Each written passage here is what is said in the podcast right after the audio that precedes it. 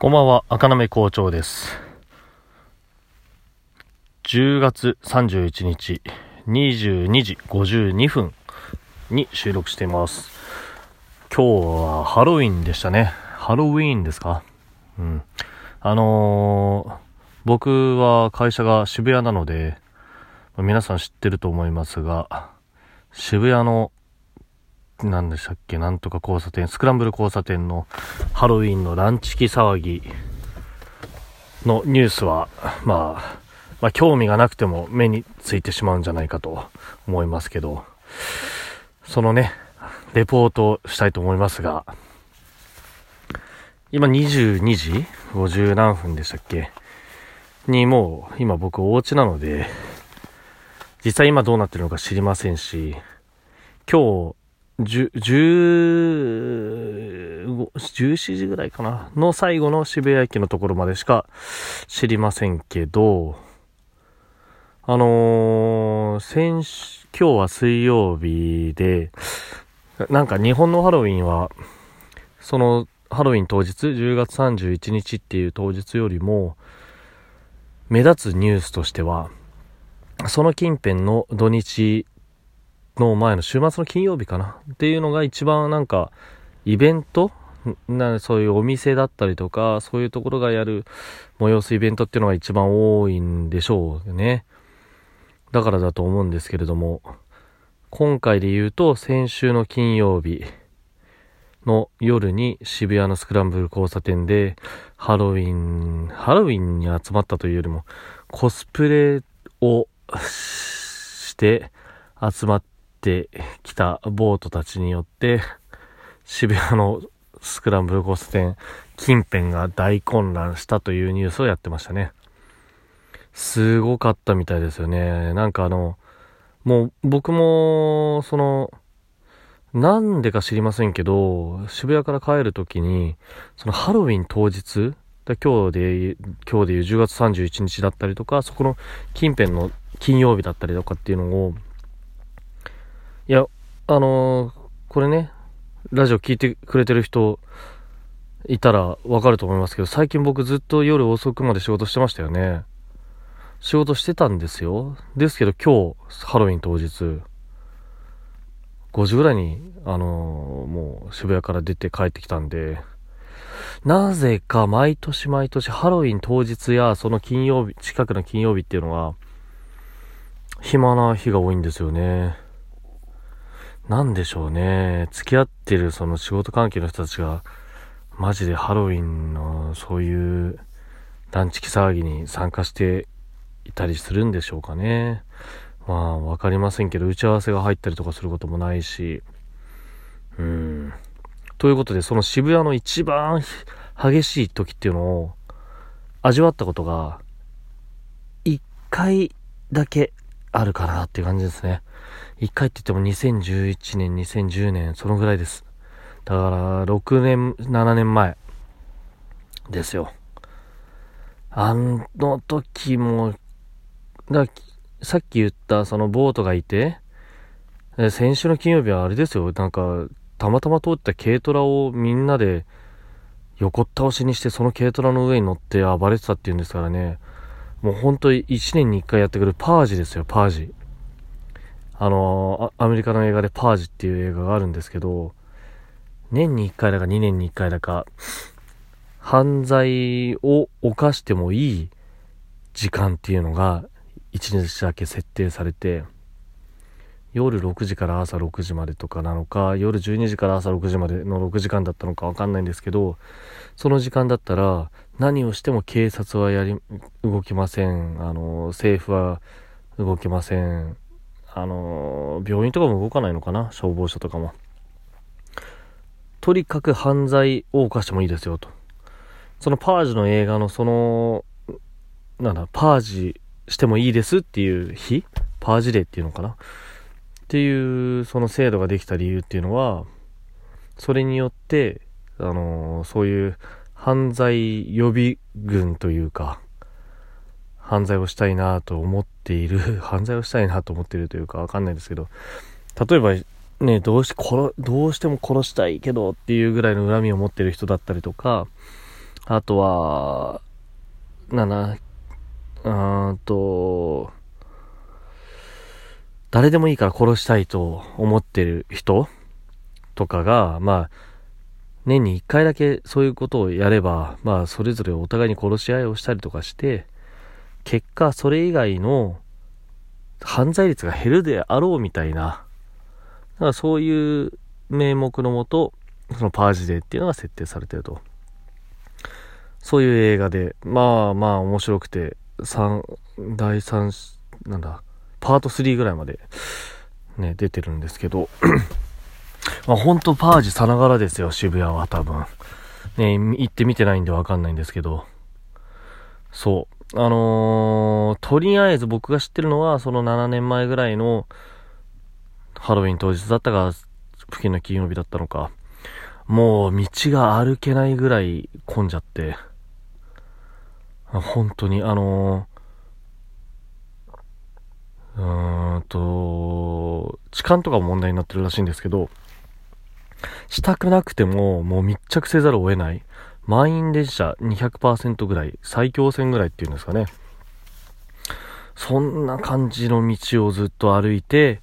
やっと駅にたどり着いたみたいな日がありましたね。まあだから今日も夕方5時に渋谷を出ましたけど、その時は大丈夫でしたよ、全然。なんですけど、とりあえず機動隊警察がすごい。車の数も半端じゃないです。あの、護送車みたいなワゴン、でっかいワゴン、ミニバスみたいなやつ？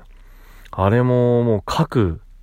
スクランブル、スクランブル交差点の4つの道に各6台ずつぐらい止まって、あとはそこから派生する明治通りとか、まあちょっと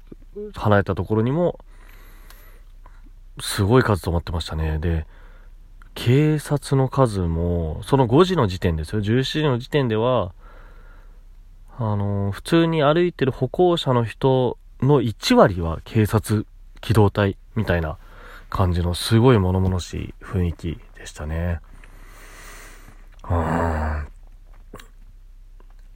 んでも、渋谷の区長もさすがにここまで行き過ぎると怒っているっていうニュースを見ましたけど、あ今後どんどん規制されて厳しくなっていくんだろうなって思うと、まあ不謹慎ながら一番激しかったのがもしかしたら今年だったのかもしれないので、まあ今日なのか金曜日なのか、うんまあどっちかはちょっと、参加したいとは思いませんけど、ちょっと俯瞰してみてみてもよかったんだろうなとは思いますよね。まあ、人の醜いところっていうのを、まあ、目の当たりにするっていうのがちょっと、ね、耐えきれないかもしれませんけど、うん。まあ、わからなくはないというか、もう、まあ、僕も今36ですが、10年前ぐらいは、うーん、人のことを言えないような、ね、感覚で生きてたかもしれませんからね。まあ、みんなそうかもしれないので、ね、わかりませんけど、うん。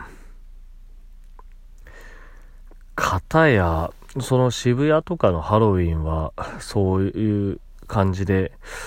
渋谷だけじゃないですよね。もうなんかいろんな街で多分そういう夜の大人のハロウィン的なものっていうのは多分今後規制されていったりとかして、ちょっとだんだん盛り下がって、なんだろうな、平均化していくというか、そういう風になっていくのかなとは思うんですけど、一方で、あのー、ファミリー向けや子供向けのハロウィンの取り組みがどういう風になってるのかなと思うと、やっぱり子供がいるので、昔は気づきませんでしたけど、あるんですよね。そういう子供向けのハロウィンの。もちろんもともと子供がね、その近所の街を、うん、街じゃない、隣の家とか、町内の家は訪ね歩いて、いたずらするなら菓子をくれみたいなことを言うのがハロウィンですよね。その根っこにはなんか北条みたいなことがあるみたいですけど、まあ日本はね、キリスト教のそういう話とか、まあみんな知りませんのでわかりませんけどね。そう、子供たちへのハロウィンの取り組みというのが、まあ、よく、ショッピングモールとかは、あれですよね、衣装とかを用意して、フォトスポットを作って、ハロウィンのなんかその写真を撮ったらお菓子あげますよみたいなことだったりとか、あとはハロウィンパレードっていうのはやってますよね。僕が住んでるこの市内でも、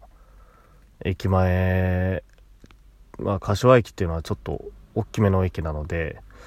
そこでハロウィンパレードっていうのをもう何年前からからやってるのは知ってました。で、ただ、ちょっと僕がそもそもハロウィン自体にちょっと興味があんまりないというか、まだ乗り切れてないので、今年も行けませんでしたけど、幼稚園の他の、ね、息子の友達とかは行ったみたいですよね。ハロウィンパレードに仮装して、その、子供たちが仮装して、駅前を練り歩くみたいな。